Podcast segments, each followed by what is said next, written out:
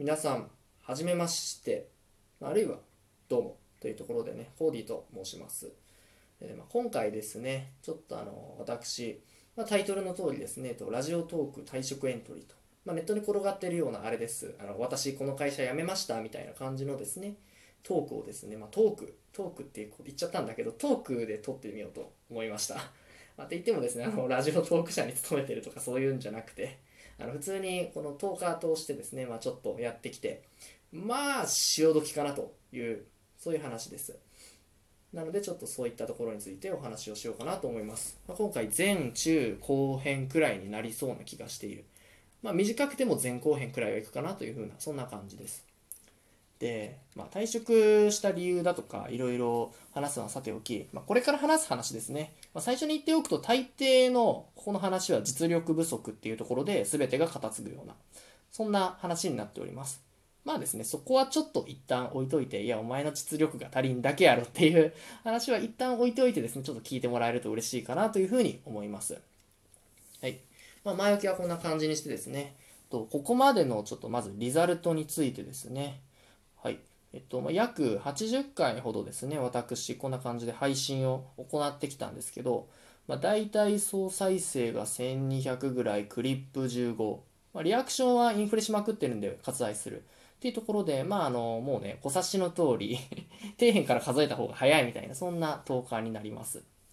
えー、まあ、ちなみに、ね、そう、今、再生回数1200回って言ったんですけど、その総再生数のうちですね、半分くらいは、あのお題トーク、これについてはね、こうちょっと後でまた細かく話そうかなって思うんですけど、これでレコメンドされたその脱力タイムズについてですね、お話しした回がありまして、まあその脱力タイムズというバラエティ番組がありまして、あれでですね、大体その総再生数の過半数を超える700回くらいですね、稼いでるわけになります。まあ、なので実際ですね、多分1回あたりのトークの再生数って本当に1桁前半みたいなところが多いみたいな、そんな感じです。いやー、割と喋ってて悲しくなってきましたね。まあまあ、そんな感じです。で、まあそのラジオトークっていうものをですね、えっと実際にちょっとやってみるっていう上で、その、今回一からですね、コンテンツを作るっていうことを、まあ、自分でちょっとやってみたかったわけです。まあいろいろ一からコンテンツ作るっていうところにあたって、YouTube とか、あの、まあそれこそ同じ、なんていうのかな、音声コンテンツっていうところについても、スタンド FM だったり、アンカーだったり、まあいろいろあると思うんですけど、まあ、ラジオトークを選んだ理由って特にないわけですけど、まあ、少なくとも YouTube ではないなって。まあ、あそこら辺はもうね 芸能人とかが入ってきて多分完全に飽和状態だろうし、もうね、うん、新規参入は多分勝てないんじゃないかな。よっぽどなんかこう自分の強みとか特化した武器とかっていうのがない限りは。うん、だってさ、まあ、なんか一部の話になっちゃうんですけどね、YouTube の。あの、女性実況ゲーマーさんとかは多分ね、あの、本田翼さん、バッサー、つまりバッサーがさ、入ってきたことによってさ、ほとんど淘汰されたと思うんですよね もうあの、全員ね、あの、バッサーの破壊光線でなぎ払われて もう焼け野原みたいな状態になってんじゃないかなまあ、ある程度、やっぱその、なんていうのかな。しっかりその、まあ、信者っていうと言い方悪いんですけど、まあそういう風に、ちゃんと、ファンを獲得できている女性実況者とかは、まあ、まで、なんかこう、それなりにやっていけてるのかなって思うんですけど、そうじゃない人とか、あるいは新規参入とかはもうほとんどね、もう、本田翼さんで事足りるわけですから、はい。まあ、そんな感じですね。うん。っていうところで、まあ、YouTube はね、もう正直無理かなって思うわけです。まあ、あと顔出ししないといけないしね。まあ、そんな感じでですね、顔出しせずにある程度やれてみたいな感じで、ラジオトークというものを選んだわけです。で、まあそんなラジオトークで私、その1からですね、コンテンツを作るために、まあいろいろちょっとやっていこうと画策してたわけなんですけど、まあいろいろですね、縛りをちょっと課してやってみようと思ったわけです。まあ今回その80回ですね、配信を行うにあたって、この縛りを設けてやるという、そんなことを設けてたわけです。まあちょっと後付けみたいなものもあるんですけど、細かいのは置いといて、大体この3本柱、プラスアルファ、っていうのを掲げていて、まあ、一つですね、えっと、まず他のトーカーさんっていうのとはその積極的に絡まないっていうところをそのコンテンツ作る上での縛りとして課してました。でもう一つですねラジオトーク町内会というものがですねどうやらあるそうでなんですけどそれには入らないっていうですねちょっと縛りを課してみた。で、あと3つ目は、リスナーさんっていうね、まあ最終的に 固定リスナーとかアクティブリスナーは多分確保できてないんだろうなっていう感じなんですけど、まあやり取りができるとしたら質問箱でっていうのがメインにしようというわけです。まあ、あとこれはちょっと後付けですけど、まさすがに Twitter 上とかでですね、えっと、紹介してくれた、まあ、自分のトークをっていう時はちゃんとコメントを返しますみたいな。だからその多トーカーと積極的に絡まないけど、その時くらいはね、ちゃんとっていう、そんな感じでやってました。まあ何回かですね、そんな感じで、こんな、あの、リザルト、生産たる結果なんですけど、まあ本当に数えるほど、片手で足りるぐらいなんですけどね、紹介してくれた方とかもいまして、本当にこの場を借りてお礼を申し上げたいなというふうに思っております。でね、まあなんでですね、ちょっとこの縛りを課したのかっていう話になるんですけど、まあちょっとですね、正直、うん、あんまり気を悪くされる方もいるかもしれないんですけどね。ちょっとまあ最初のうちはですね、えっと、まあここは大丈夫だと思います。あの悪い言い方をすると、まあ、なんていうのかな、その、教祖と信者っていう構図じゃないですけど、なんかそういうコンテンツをですね、自分の中で作ってみたいなという感じがあったんですよ。まあ、なので、まあ、1対多ですね、要はその僕が発信者っていうところでスピーカーであとはその他っていうところで、まあ、そのリスナーさんみたいな感じになるそういう構図を作るようなコンテンツ、まあ、一般的にラジオはこんな感じか。それが目標だったわけです。であんまりねそうまあ質問箱っていうところを媒介しての双方向のやり取りをやるけどそれ以外のところであんまやり取りないようなそんな感じで作りたかったんですよ。でこれがねその一からコンテンツ作ってるためにそのなんかこういう縛り貸しましたっていう話の一番他トーカーと積極的に絡まないっていうところに絡んできて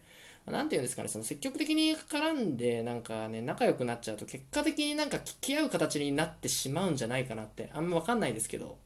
まあ、人によるんだろうけどやっぱどうしても双方向化しちゃうのかなみたいな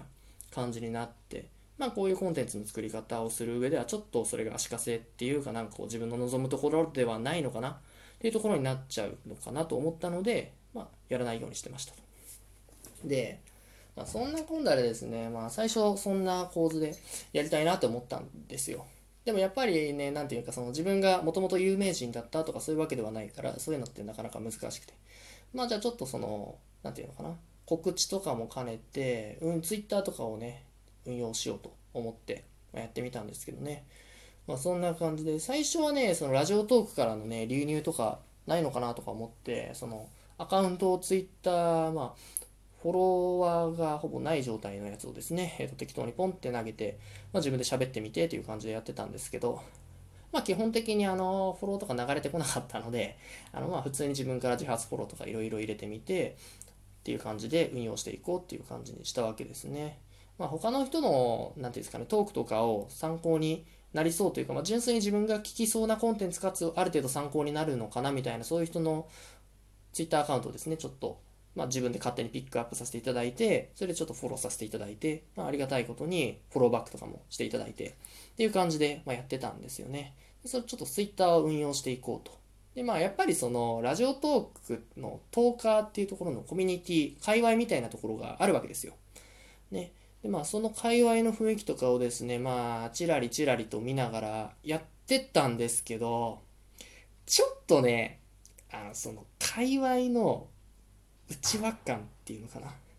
その雰囲気がね自分の中で苦手だったんですよ。あ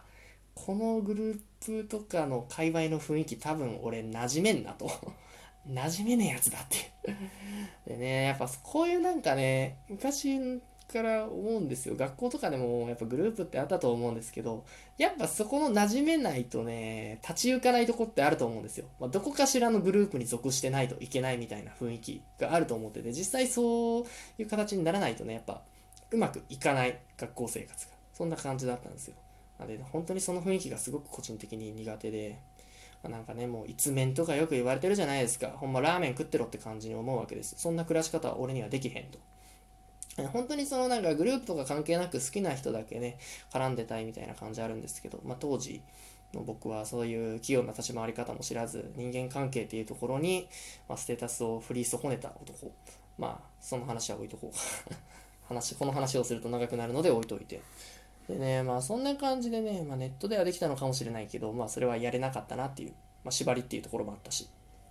で、そんな感じで縛りかしてたんですけど、やっぱりメンタル的にはしんどいものがあって。でまあちょっとどっかでやっぱ縛り緩めようかな無理だなって思いながらもやってたんですけどある日ですねちょっとその縛りを強めようと思ったそんな出来事がですね起きたわけです。まあですねちょっとこの話するともしかしたら気持ち長くなりそうなのでここからは中編に続きます。はい。ではですねまた中編でお会いしましょう。